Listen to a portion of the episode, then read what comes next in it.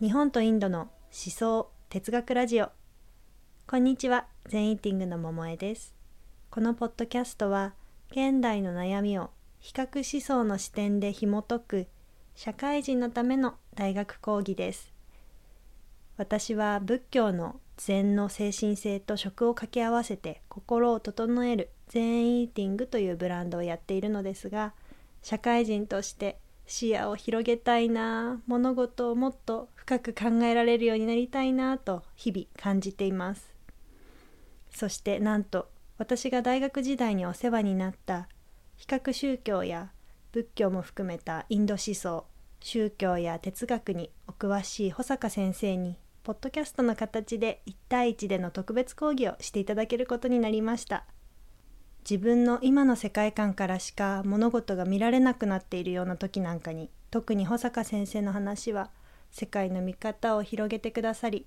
考えをどう深めていくとよりよく生きる哲学が求められるのかいつもヒントをいただけます学術的な話で難しい部分もありますが普通に働く社会人の私たちにとって人生を豊かにしてくれるスパイスになると思って視野広がる思索深まる日本とインドの思想哲学ラジオと名付けました私と一緒にこの魅力的な講義の生徒になりましょうでは始まりです保坂先生の貴重な面白いお話縦横無尽なお話を私だけが聞かせていただくのがもったいないので世の中の皆さんに、えーありがたいんだけどさ、うん、本当に面白いのかどうかですよね。面白いです保坂先生のインドうんインドに詳しくていらっしゃってそしてなんか日本の仏教とヨガの本の解説の時にすごいそれを思ったんですよねインド思想と日本思想とそうなんで、中国が苦手なんですよ。ああそうなんですね苦手というか、中国はね、あんまり、あの、深く入ったことないんですよ。深くってどっちも見なさいんだけ ど、うんヨーロッパも、まあ、そこそこ、先生が、あの、ヨーロッパの先生だったから、先生バセダのね、あ、そうなんですね。へうん峰島極友先生、秀夫先生って言ってね、え。うんあのもちろん中村先生に僕はあーべったりだったんだけど中村先生とすごくまああの仲が良くてっていうんですかねうんうんうん。なもんですからあの、えー先生にくっついていてもはい。峰島先生も嫌な顔をしないしっていうか えー峰島先生ちょっと中村先生にちょっとあれ聞いてきてやってもらってきてみたいなああ、行ったり来たりしましたけどね。そうだったんですね。うん。まじゃあ、だからキリスト教も詳しいんですね。うん、その先生はね、あの、お坊さんなんですけど、うん。増上寺のね、芝にある増上寺の一番奥の、一番位の高い、ええー、高度院っていうお寺ですよ。お寺っへて、ー達中って言うんですけど、うんはいはいはい。あの、でかい門あるでしょはい。三門、赤い。東京タワーの目の前うの。ん、そうそうそう。あれを芝のこれ来ると、一番奥の右にうん。あるんですよ。うーん。昔はその、うん増上寺をお辞めになったその、発出ですね、一番偉い人がそこで隠居するっていうところだったそうですけどね。まあ、あ、の、お坊、昔のお坊さんは子供いないから、はいはいそ。ういう意味ではあれですけどね、そういう由緒あるお寺のへえ。えー先生です。いやー、峰島先生も不気味な先生でしたね。いつ寝てるんだろうって感じ。ああ。本当に、あ、授業中よく寝てましたけどね。うーんで、我々がほ読むじゃないですか。あの、はい原点をね。はい。で、間違うとね、ん安何パのー授ス、業ですか西洋哲学。あ、西洋哲学か。はうんで、ヤスパースっていうのを読んだんで、い。先生もう頭入ってるね。ね、でよ我々はくだらないこと言いながらよくよく読んでるじゃん。そうするとね、パッと起きる。違いますね、そこは。ん何それとか言ってね、間違うとなんでわかるんだよって感じのへえ。へえ、すごい。はい、まあ中村先生とはまた違った意味の、うん。あーあの、天才。うん、事務能力もすごいしね。うんいや、今、あれですよ、中村先生も当然なんですけど、はい。その日本近代のそのうん生命哲学の需要とかさ、はい。明治期の研究っていうのをちょっとかじってるんですけど、うん。峰島先生の論文が60冊、60本ぐらい。へえ。昔ね、持って行って読みなさいって先生に一揃いいただいたんだよ、こんなの。はいはい。どっか行っちゃった。 だって、読みなさいって言われてもさ、インド哲学者がその日本の哲学骸骨とか言われても困るじゃないですか、その明治時代のね。はいはいはい。で、今になったら、あ損したな、つってそれまた、早稲田の図書館なんかに行って、集めると結構大変うん。ですね。あそうですよだね。から捨てたわけじゃ、捨てたわけじゃないんだけど、どこ行っちゃった出版されてないものもあるんじゃないですかあ、先生、うん、出版っていうか、あの、練習ある。うんうんうん、前週も僕たちが編集させてもらいましたけど、あ、そうなんですね。早稲田小学って小学部のうん。先生だったので、僕は小学部じゃないですけどね、大学院のあれで、 えーついてたんですけど、だからそこにはもう毎回、毎号書いておられて、へえ。いや、よくあのネタがあるなって、僕も決して少ない方じゃないんだけど、いやいやいやすごい。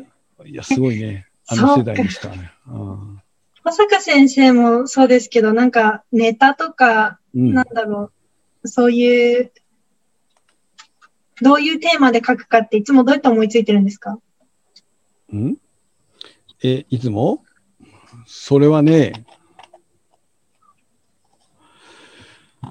ひらめきですね。 いや、最初は大変ですよ。こうう、そういーん。うテーマを見つけるのも。うんうん。で、だんだん慣れてくると、あはいの、まあ、簡単に言うとさ、例えば、えー何も知識がないときに、はい。こう宝石の原石、宝石なくてもいいんだよ。でも分かりやすい。宝石の原石はそこに落ちてるとするじゃないですか。うんうんうん。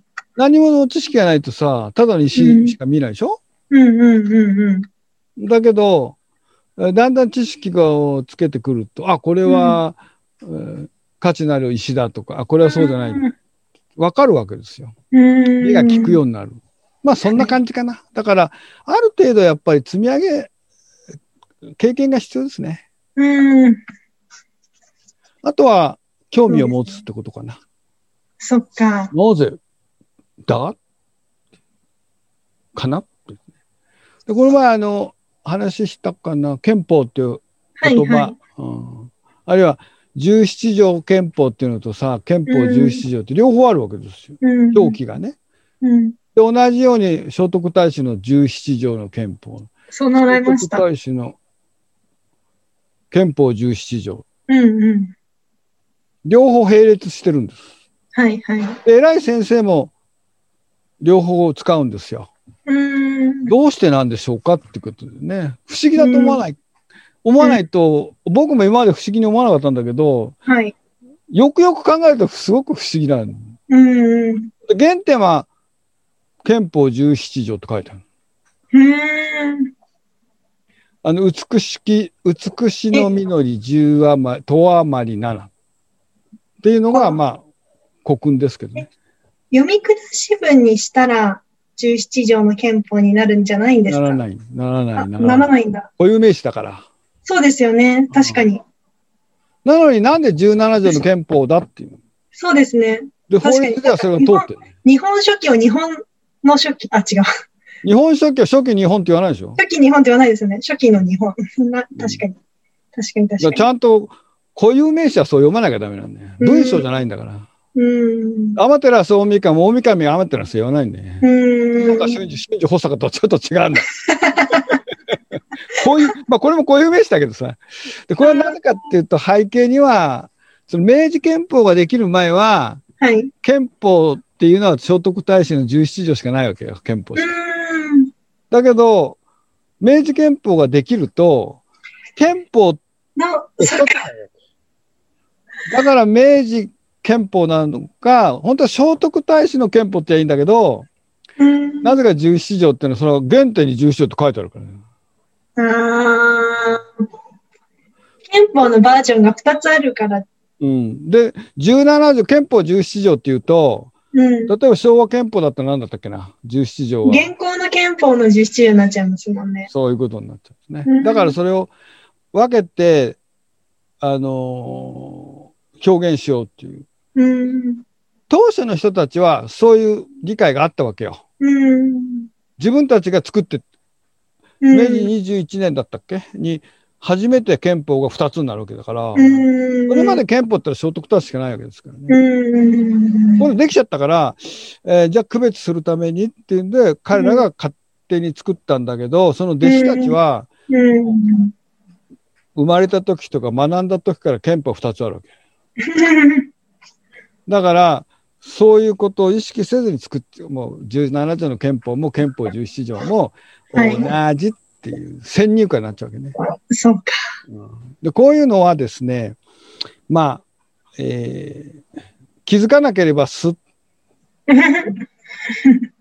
でも気づくと、はいなぜうん。ど確うかしてに何が違うのかってことですね、はいで、その背後にさらに何があるかというと、確かに。うんナ。ショナリズムがあるうん。し、一方で西洋化っていうですね、はい。まあ、要するに日本人が無意識で自分の文化っていうのをさ、ある意味、あー見下しているところがあるわけですようね。ん。うんそうですね。それは明治に始まったことなんですかいや明治に、顕著に。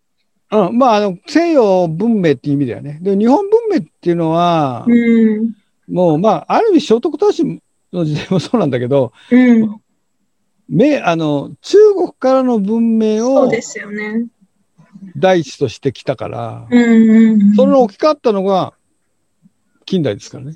中国から西洋に、その、追う、追う、追いくらか替えけしるただけ対象が変え変わ ったまあ、くら替えしたという。くら替えです、ね。言葉が悪いと乗り乗り換えたとかね。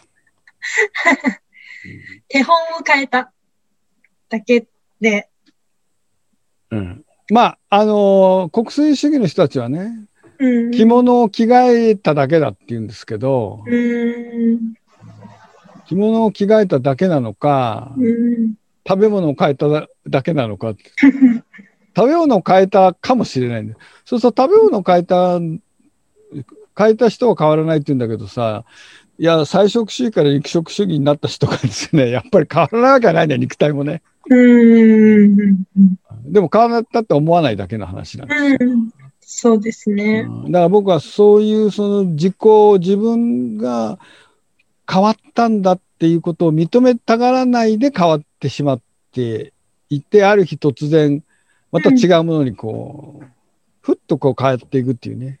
この日本人の節操のなさがね、うん。なんかちょっとな、あのインド人みたいに、いやいやその4000年も前のものをこう、えーいもちろんインドだって変わってるんだけど、うん。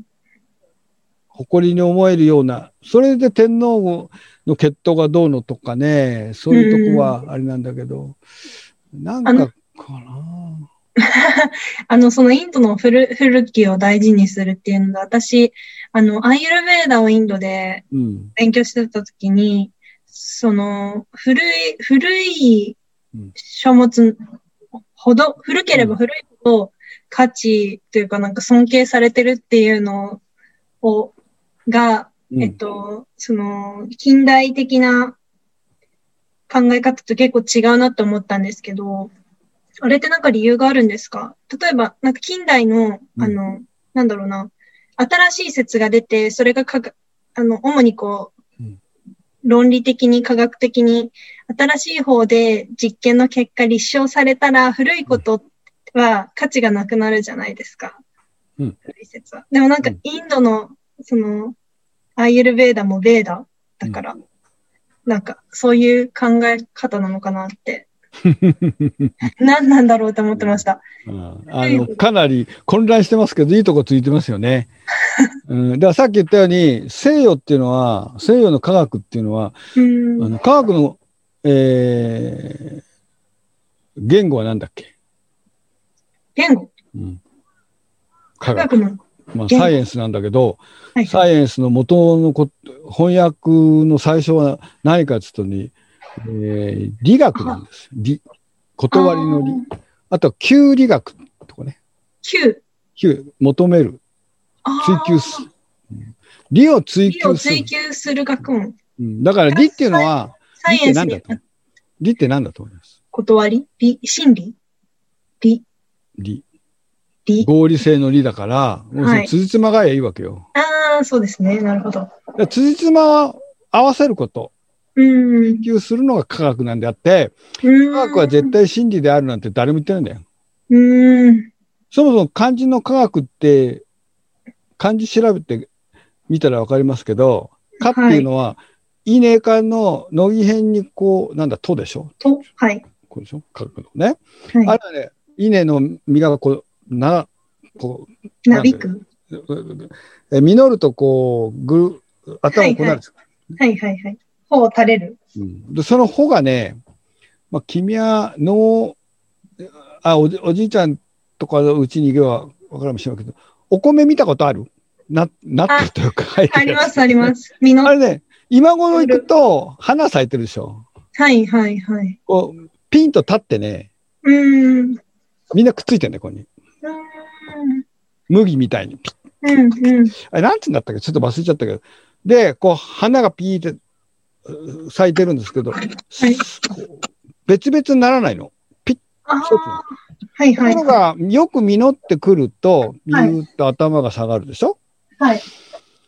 神戸が垂れる稲穂なんですけど、そうと同時にですね、実が一粒一粒がね、離れていくんですよ。うんなんつあ専門用語があるんですけど。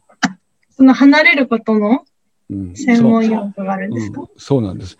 でね、理科学の科っていうのは、はい。そうやって物事を分析していくっていう意味で使ってるわけ。うんうんだかうらん。別々に、この、えーなるほどなるほど。茶碗一つでもさ、茶碗、あのコップ一つでも、はい。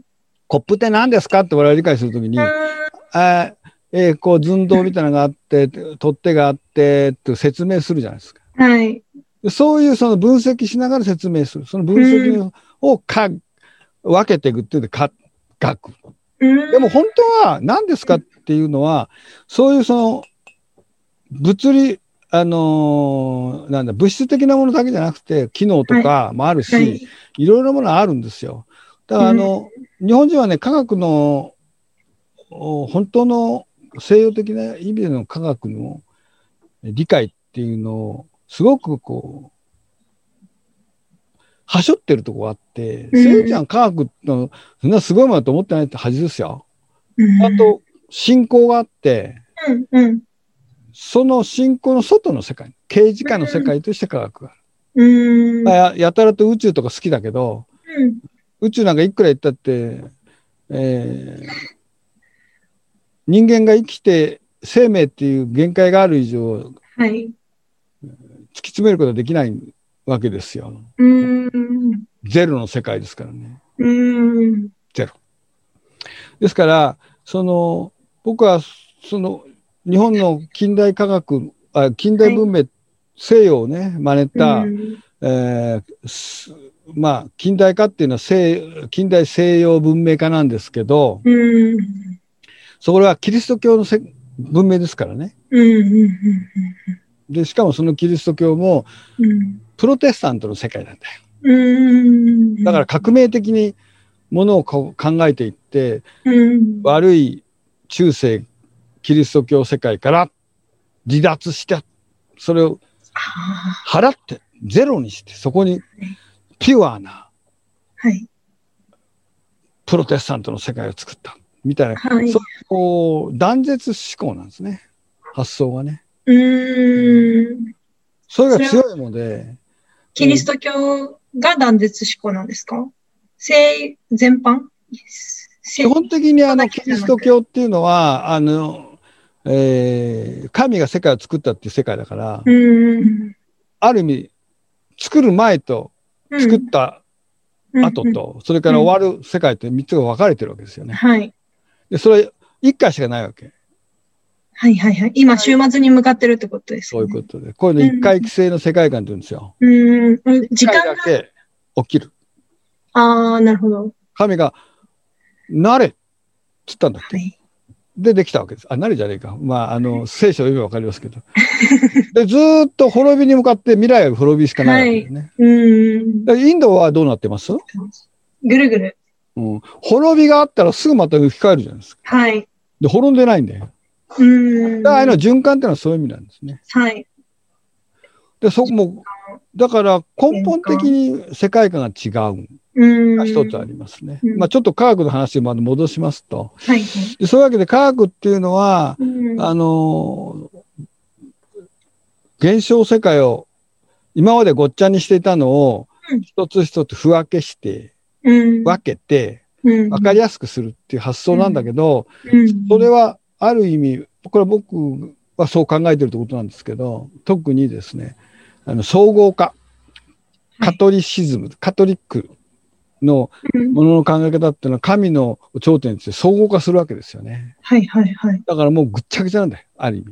物事。うんあのぐちゃぐちゃって言うんじゃないけど、うん、あの、秩序はないわけじゃなくて、はい。全部が神の、おー包括的なものの考えです。はいはい。どちらかというとインドに近いんですよ。うん。それに対してそういう、その神とあらゆるものをごっちゃにするんじゃなくて、うん。その、ペンならペンの中に神が宿るんだったら、ペンをしっかりと分析して、その中の神をう見ん出。す。うん。えーメガネだっていうふうにして、あらゆるものを分析していって、その中なるほにどっていう。これが分析的発想。はいはい。これが近代の科学を生み出したっていうことですね。うーん、なんかコンポーネントって日本語に訳しにくいなって思ってて、コンポーネントって構成要素。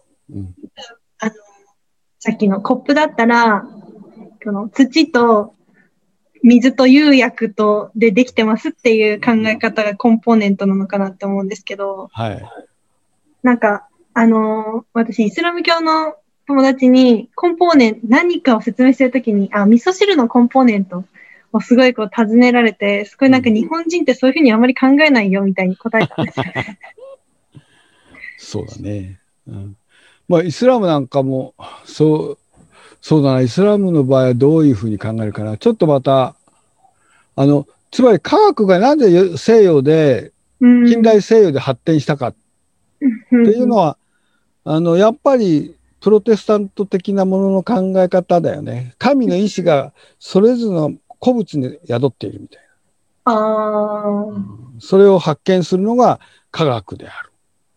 神の意志がそれぞれに宿ってる。うんはあ、はあはあ、それってなんか半神論的に聞こえますけどね。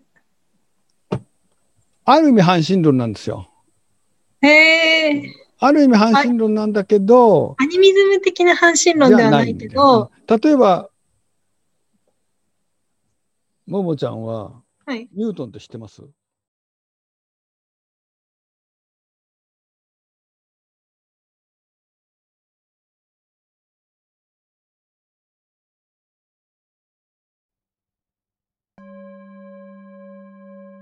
次回に続きます